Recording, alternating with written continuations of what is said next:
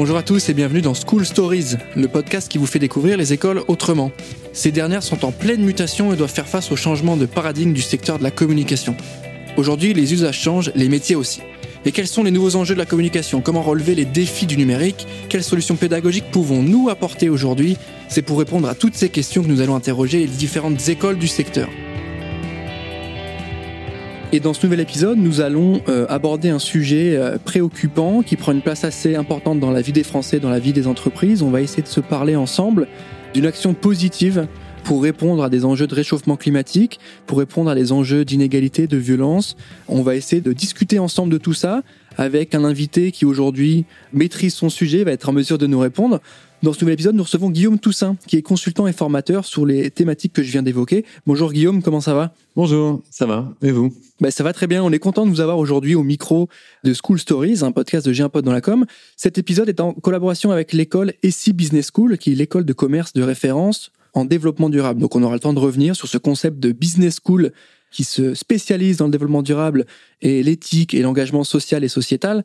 Avant de rentrer dans le vif du sujet, Guillaume, si vous voulez bien, j'aimerais qu'on fasse un petit point sur votre parcours pour qu'on comprenne un peu mieux qui vous êtes, d'où vous venez et l'évolution qu'il y a pu avoir. On s'est dit au départ que vous étiez dans la médiation, la production culturelle. Ensuite, vous avez avancé, on va pas dire dérivé, vous m'avez dit que c'était une suite logique vers le social. Est-ce que vous pouvez me présenter un petit peu tout ça? Écoutez, euh, merci, vaste sujet. Qui je suis, euh, c'est une bonne question. Je pense que je me la pose encore euh, aujourd'hui.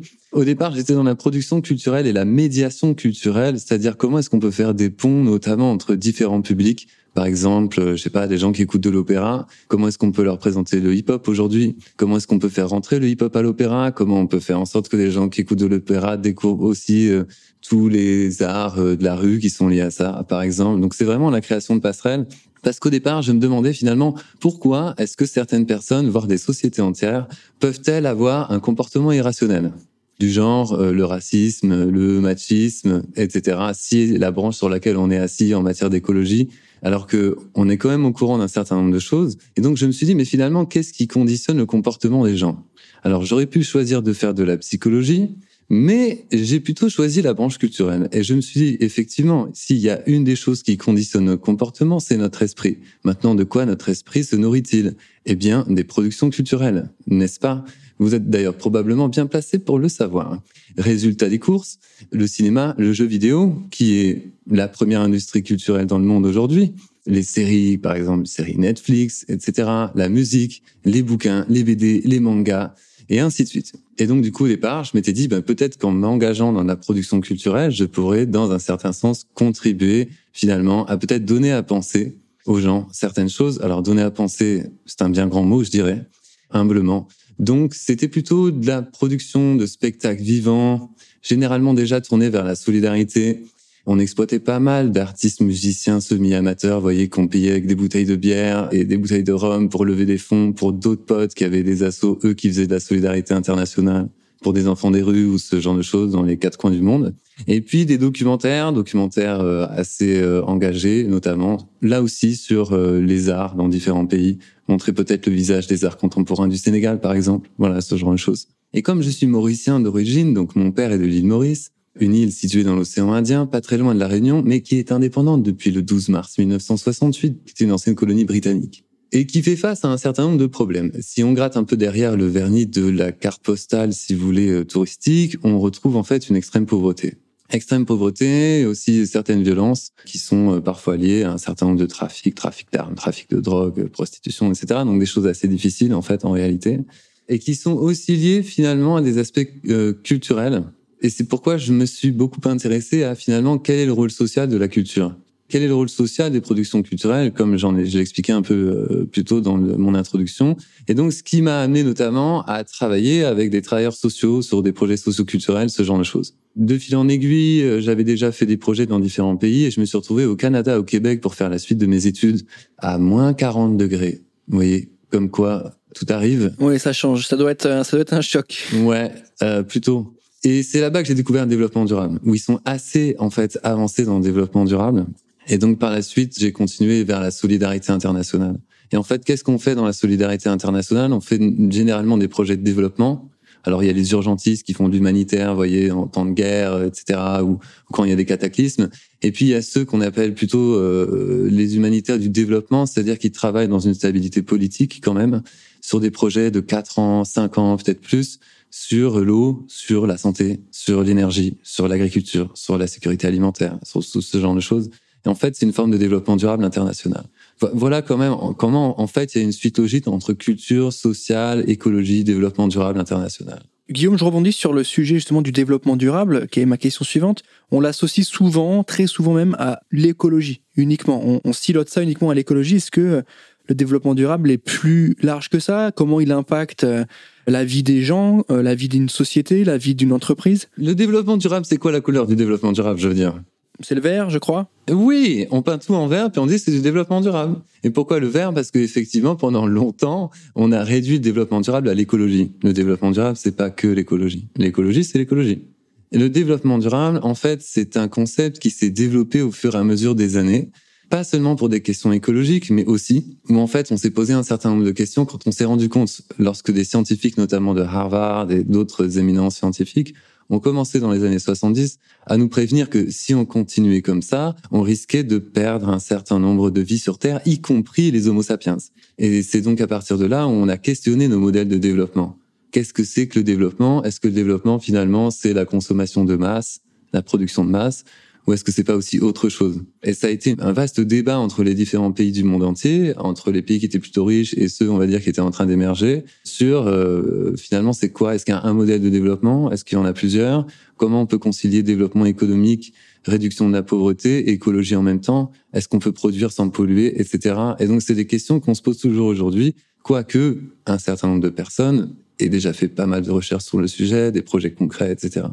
Voilà comment est né en gros le développement durable dans des contextes géopolitiques parfois assez tendus, je dois dire. Ce concept-là, il, a longtemps été euh, pas mis de côté, mais euh, destiné uniquement aux associations, aux ONG, etc. Là, on, le sent, hein, il revient un petit peu sur le devant de la scène. Comment on peut expliquer ça? Comment on peut expliquer euh, la prise de conscience? Est-ce que c'est une prise de conscience collective? Est-ce que c'est une prise de conscience de la part des consommateurs qui, du coup, poussent sur les marques pour qu'elles s'engagent, qu'elles fassent des choses, ou est-ce qu'il y a une prise de conscience aussi des élus, des pays, des gouvernements? Comment on peut expliquer ce retour en force ou cette mise en avant du développement durable dans la scène politique, mais aussi économique avec les entreprises? Je pense qu'une partie de la réponse, ça n'est qu'une partie de la réponse, mais ça s'appelle les crises crise de la spéculation financière, crise industrielle. On se rappelle de Tchernobyl, il y a eu Fukushima il y a pas très longtemps, euh, les marées noires qui brisent le cœur. Il y en a une il y a pas si longtemps, vous voyez, près de l'île Maurice. Je ne sais pas si vous avez suivi avec un bateau qui s'appelle le Wakashio, euh, qui a été assez euh, terrible. Et euh, effectivement, face à certaines crises aussi, on, prend conscience, on se rappelle, on reprend conscience de certaines choses, et donc on, on, questionne nos modèles, nos modèles de consommation, nos modèles de production, etc. À la fois au niveau individuel, mais ça c'est propre à chaque personne, donc je serais bien incapable de vous dire ce qui se passe dans la tête de chaque personne, mais aussi parfois au niveau collectif, effectivement. Donc euh, on a des entrepreneuses et des entrepreneurs qui se posent des questions après coup ou avant d'agir ou alors qu'ils sont en train d'agir, etc. C'est les deux. C'est-à-dire que ça s'internourrit à la fois le collectif et à la fois euh, l'individuel.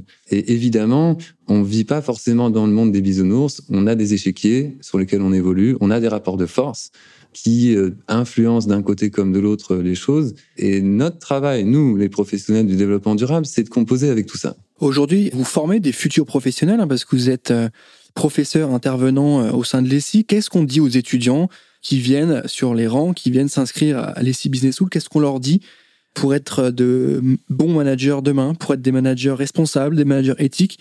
Qu'est-ce qu'on leur raconte? On, leur fait peur, on leur dit voilà ce qui va se passer si on ne fait rien, ou on apporte de la prise de conscience, ou comment on transmet ce message-là, comment on les engage? C'est pas simple comme question. D'abord, je ne dirais pas qu'il y ait de bons managers ou de mauvais managers. Euh, non, mais sans vous, sans vous refaire euh, euh, la blague, vraiment, c'est une question de, de, de personne. Deuxièmement, je ne donne pas des cours de morale. On ne donne pas des cours de morale en disant ça c'est bien, ça c'est mauvais. Le rôle plutôt des institutions d'enseignement supérieur, c'est de former à l'esprit critique. Euh, les chirurgiens travaillent avec leur scalpel et avec leur esprit, etc. Nous, notre scalpel, c'est essentiellement notre esprit, et c'est avec ça qu'on travaille. Donc l'idée vraiment de leur permettre d'affûter leur propre esprit, si vous voulez, plutôt dans une philosophie, je dirais, de Shaolin, quoi. Vous voyez? Maintenant, qu'est-ce qu'ils vont faire avec ce qu'ils vont apprendre? Dans les cours où ils viennent, par exemple, dans, dans certains de mes cours, ils peuvent apprendre des techniques qui leur permettent de lever des fonds. Maintenant, ils peuvent lever des centaines de milliers, peut-être des millions d'euros ou de dollars. Qu'est-ce qu'ils vont faire après avec? On n'en sait rien. Moi, j'ai des Master 2, ça me brise toujours le cœur de les voir partir, d'abord parce qu'on s'attache, et deuxièmement parce qu'on ne sait pas euh, qu'est-ce qu'ils font avec? Je veux dire, est-ce que vous, vous êtes revenu voir vos profs euh, dix ans plus tard pour dire, hey, voilà ce que je fais aujourd'hui, euh, je travaille dans une super boîte, on mène des interviews, ça s'appelle J'ai un pote dans la com et tout ça, et, en fait, ça me rappelle les cours que vous m'aviez donnés. Ça arrive rarement. Vous voyez, donc on ne sait pas exactement ce qu'ils font après avec, mais en tout cas, ce qu'on essaie de transmettre, c'est bien évidemment des techniques. Oui, il y a des outils techniques, mais il y a aussi beaucoup de réflexions sur le savoir-être, sur l'animation d'équipe, par exemple. Il y en a qui pensent qu'on gère des équipes. Il y en a d'autres qui vont vous dire on anime des équipes. Il y a différents courants de pensée et c'est en fait d'apprécier aussi ces différents courants de pensée. On a des débats politiques, les gens ne sont pas d'accord et c'est ça qui est intéressant aussi. Comme je dis souvent, la monoculture n'est pas dangereuse qu'en agriculture. Elle est dangereuse à tout point de vue. Merci Guillaume pour ces réponses, c'est hyper complet, c'est hyper instructif. Est-ce que vous avez euh, le sentiment d'avoir aujourd'hui en face de vous des étudiants qui sont un peu plus stressés qu'avant, c'est-à-dire qui ont conscience des enjeux et vous les sentez, euh, peut-être pas, hein, mais est-ce que vous les sentez plus engagés, avec plus de responsabilités? Comment vous les sentez aujourd'hui ces jeunes-là? Il y, a, il y a plusieurs réponses. Il y a, il y a, vraiment une réponse, je dirais, qui est plutôt d'une ordre d'une analyse politique personnelle, je dirais plutôt sociétale, et une autre partie de la réponse qui est plutôt euh, de l'ordre de l'empirique, expérimental. C'est-à-dire qu'est-ce que moi je vois au fur et à mesure, euh, comment je vois les choses avec les étudiants, comment je les sens. J'ai eu plusieurs milliers d'étudiants maintenant. En fait, on travaille sur ces questions-là, sur par exemple, qu'est-ce qui vous motive? Pourquoi est-ce que vous voulez faire du développement durable? On nous dit on est en quête de sens. Référence notamment à un documentaire bien connu, mais c'est pas c'est pas complètement faux qu'on a on a des, des gens qui sont en quête de sens. On a des étudiants qui ont parfois 40 ans, 50 ans. On a des étudiants qui sortent du bac et qui sont plus jeunes. Et en fait, cette question de la motivation, c'est cette question de pourquoi est-ce que vous êtes là? Pourquoi est-ce que vous voulez faire ça? Pourquoi vous voulez vous engager là-dedans? C'est ça qui fait sens en fait en réalité. C'est la réponse à la question pourquoi. Et il se trouve qu'ils ont des réponses qui sont parfois très diverses. Et l'une fois, la réponse d'une étudiante m'a beaucoup marqué, notamment sur le sujet. Et elle m'a dit c'est parce que notamment j'ai eu l'impression d'avoir la pression sociale des autres générations qui nous ont laissé un monde imparfait, allons le dire ainsi, et du coup qui nous aurait laissé, en tout cas moi c'est le sentiment que j'en ai eu en tant qu'étudiante, que c'était ma responsabilité que de devoir réparer les erreurs du passé, des générations passées. Et en fait, sous cette pression, je me suis engagé. Et en fait, si je, les avais pas interrogés comme ça, je serais resté sur des préjugés. J'aurais pensé que l'engagement, au départ, aurait été en fait une forme d'appel très positif euh, pour euh, finalement euh, répondre à leurs valeurs morales, par exemple. Mais en fait, il y a aussi une question de pression sociale. En tout cas, c'est vécu comme ça par certains étudiants. Et ce témoignage de cette étudiante-là m'a beaucoup touché, vous voyez, par exemple. C'est assez intéressant dans la mesure où euh, il y a certaines écoles qui proposent des parcours ou des modules sur l'économie sociale et solidaire, etc. Là, on est vraiment sur une formation dédiée à ces sujets qui, euh, a priori, propose un état d'esprit, une vision. Et c'est intéressant votre retour parce que vous êtes à la fois professeur, en même temps professionnel à côté avec euh, des sujets inhérents à votre, à votre expertise. Donc ça vous permet d'avoir un peu les pieds dans le réel opérationnel et en même temps le pied dans l'éducation, la pédagogie et la transmission n'est pas forcément la même. Donc c'est pour ça que votre retour est, important pour nous aujourd'hui sur ce podcast. Moi j'avais une question autour de justement l'économie sociale et solidaire.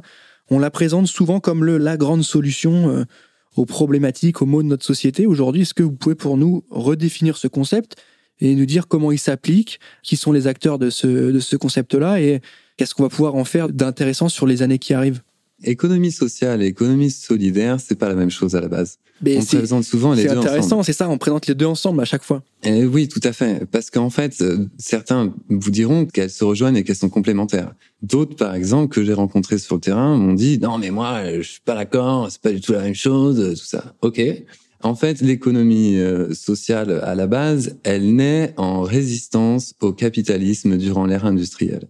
Et c'est aussi durant l'avènement de l'ère industrielle, la révolution industrielle, vers les années 1830, qu'on mesure aussi le début, si vous voulez, des grosses émissions de gaz à effet de serre. Et au même moment, bah, vous connaissez sûrement les bouquins de Victor Hugo, Les Misérables, Zola, qui est revenu très à la mode d'ailleurs, Germinal, les bouquins de Dickens, Oliver Twist, vous voyez tout ça, c'est des enfants qui travaillent dans les mines. Vous voyez, donc euh, le capitalisme industriel de cette époque-là amène un certain nombre de choses au niveau technique qui sont très intéressantes. Dans un autre cas, il vient renforcer en fait un certain nombre d'inégalités. En réponse au capitalisme, c'est là que vont se développer en fait les associations, les syndicats, les coopératives et les mutuelles qui sont en fait les organisations phares de l'économie sociale.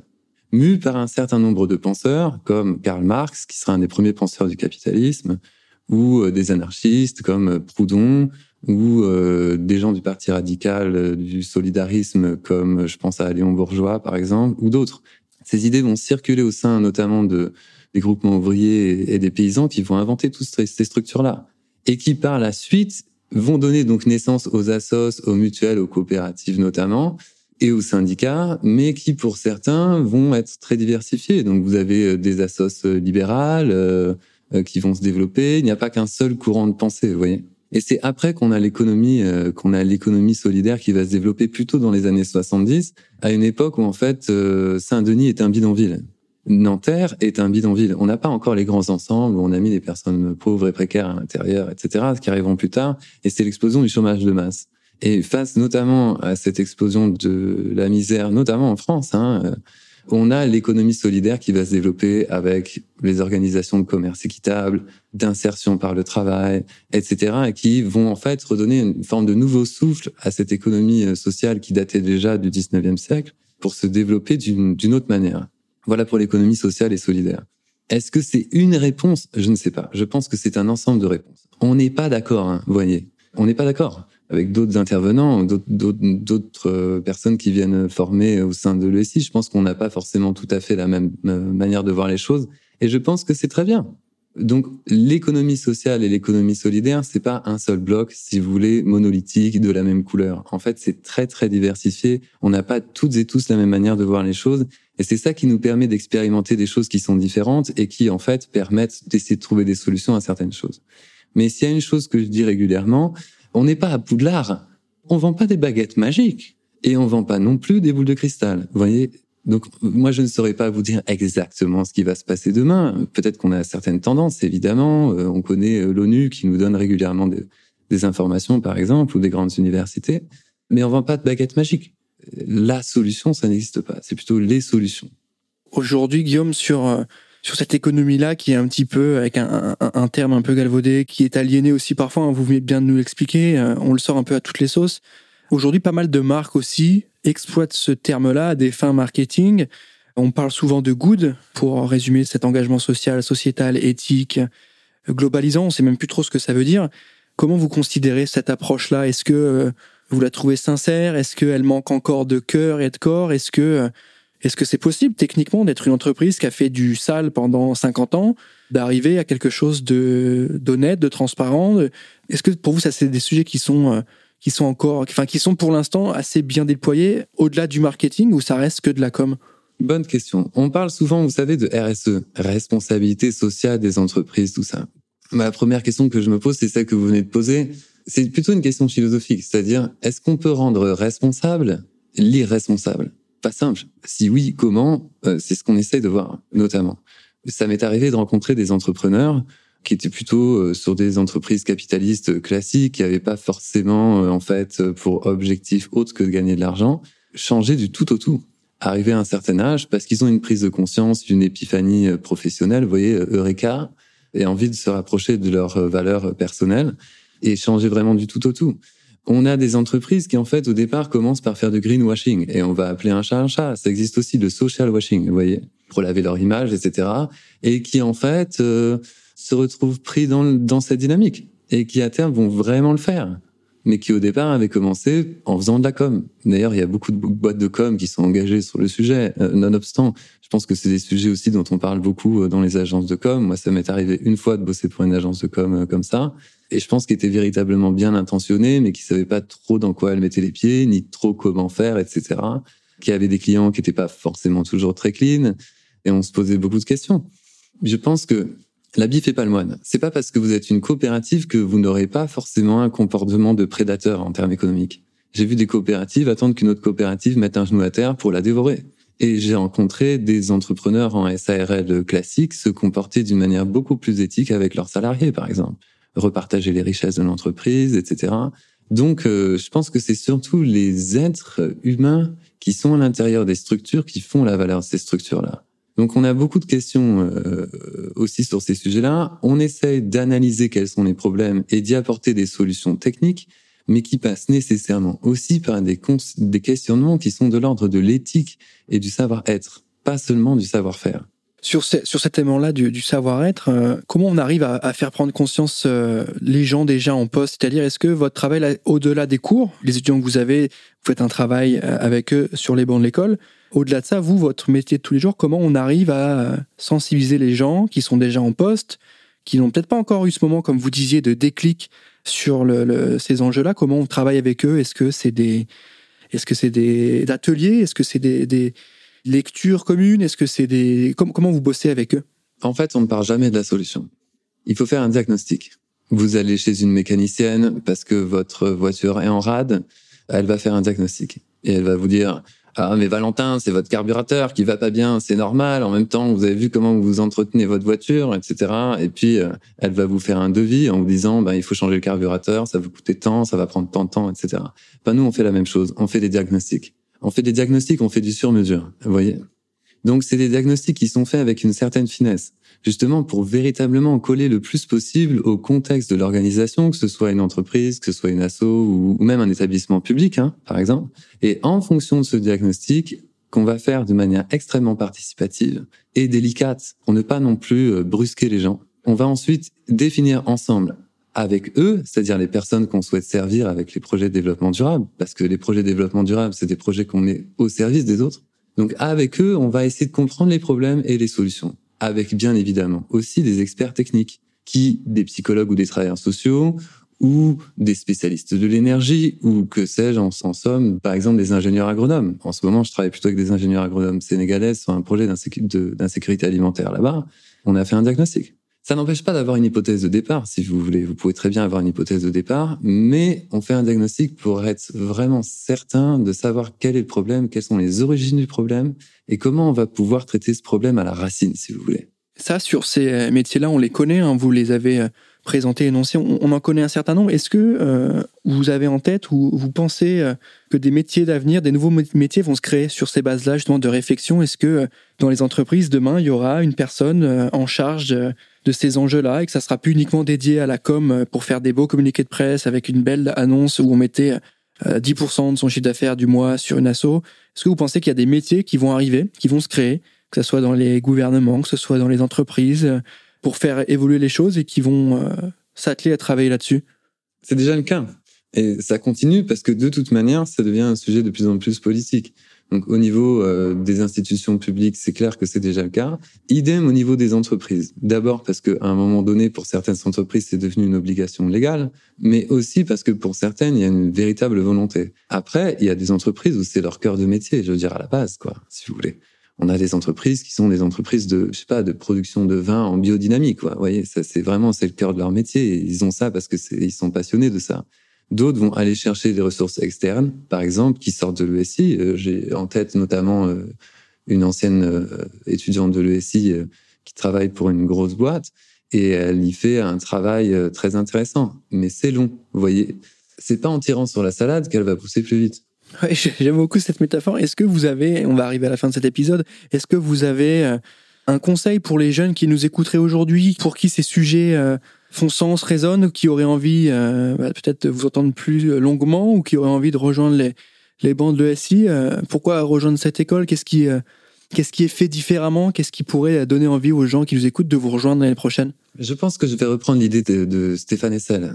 C'est tout à fait normal de s'indigner devant l'injustice. C'est tout à fait normal d'être indigné et de ressentir des émotions, y compris comme la colère quand on voit des injustices, des personnes à la rue ou euh, des inactions au niveau climatique. Et je pense que c'est tout à fait sain. Et c'est ce que nous dit d'ailleurs Stéphane Essel, ancien résistant français. Maintenant, cette indignation, cette colère, cette énergie peut être véritablement canalisée pour réaliser des projets positifs. C'est ça qu'on travaille à l'école dans laquelle je suis et qu'on travaille sur des projets concrets. C'est-à-dire qu'on est là pour faire. On n'est pas uniquement là pour réfléchir on donne des outils concrets, et on essaie de canaliser cette énergie-là. Je pense que c'est important, ouais. Et on accepte aussi la diversité. Et je pense que ça, c'est l'une des choses que j'apprécie le plus sur le fait qu'on accepte les diversités de points de vue.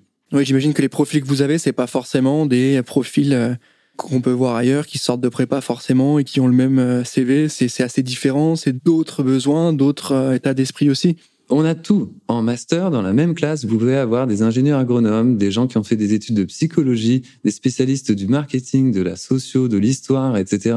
Et comme on travaille beaucoup sur des projets de groupe, ça permet aussi de voir comment est-ce que ensemble on peut apporter euh, une analyse et des réponses collectives concrètes. Ok, bah écoutez, merci Guillaume pour ces points d'éclaircissement. On arrive à la fin de cet épisode. Ravi d'avoir pu échanger avec vous sur ces sujets. Merci d'avoir pris le temps de répondre déjà à mes questions. Merci à vous, c'est réciproque. Je pense que pour ceux qui nous ont écoutés aujourd'hui, on a réussi, je pense, à mettre un petit peu de, lumière sur des, des zones d'ombre. On a un peu enlevé du flou sur certains sujets, sur certains concepts. On les a redéfinis. C'était important, je pense. Pour ceux qui ont envie de s'informer sur l'école, je rappelle que l'ESI est partenaire de J'ai un pote dans la com. Donc vous pouvez aller sur notre site, aller dans l'espace école et découvrir sa fiche détaillée avec ses cursus, ses formations. Donc n'hésitez pas à aller checker tout ça. N'hésitez pas aussi à aller checker sur les journées portes ouvertes. C'est intéressant de pouvoir se rendre sur place, rencontrer les professeurs, peut-être rencontrer Guillaume si vous êtes sur Bordeaux. Merci encore une fois Guillaume d'avoir pris le temps de me répondre. Merci à tous de nous avoir écoutés. On se retrouve rapidement pour un prochain épisode. À bientôt. À bientôt.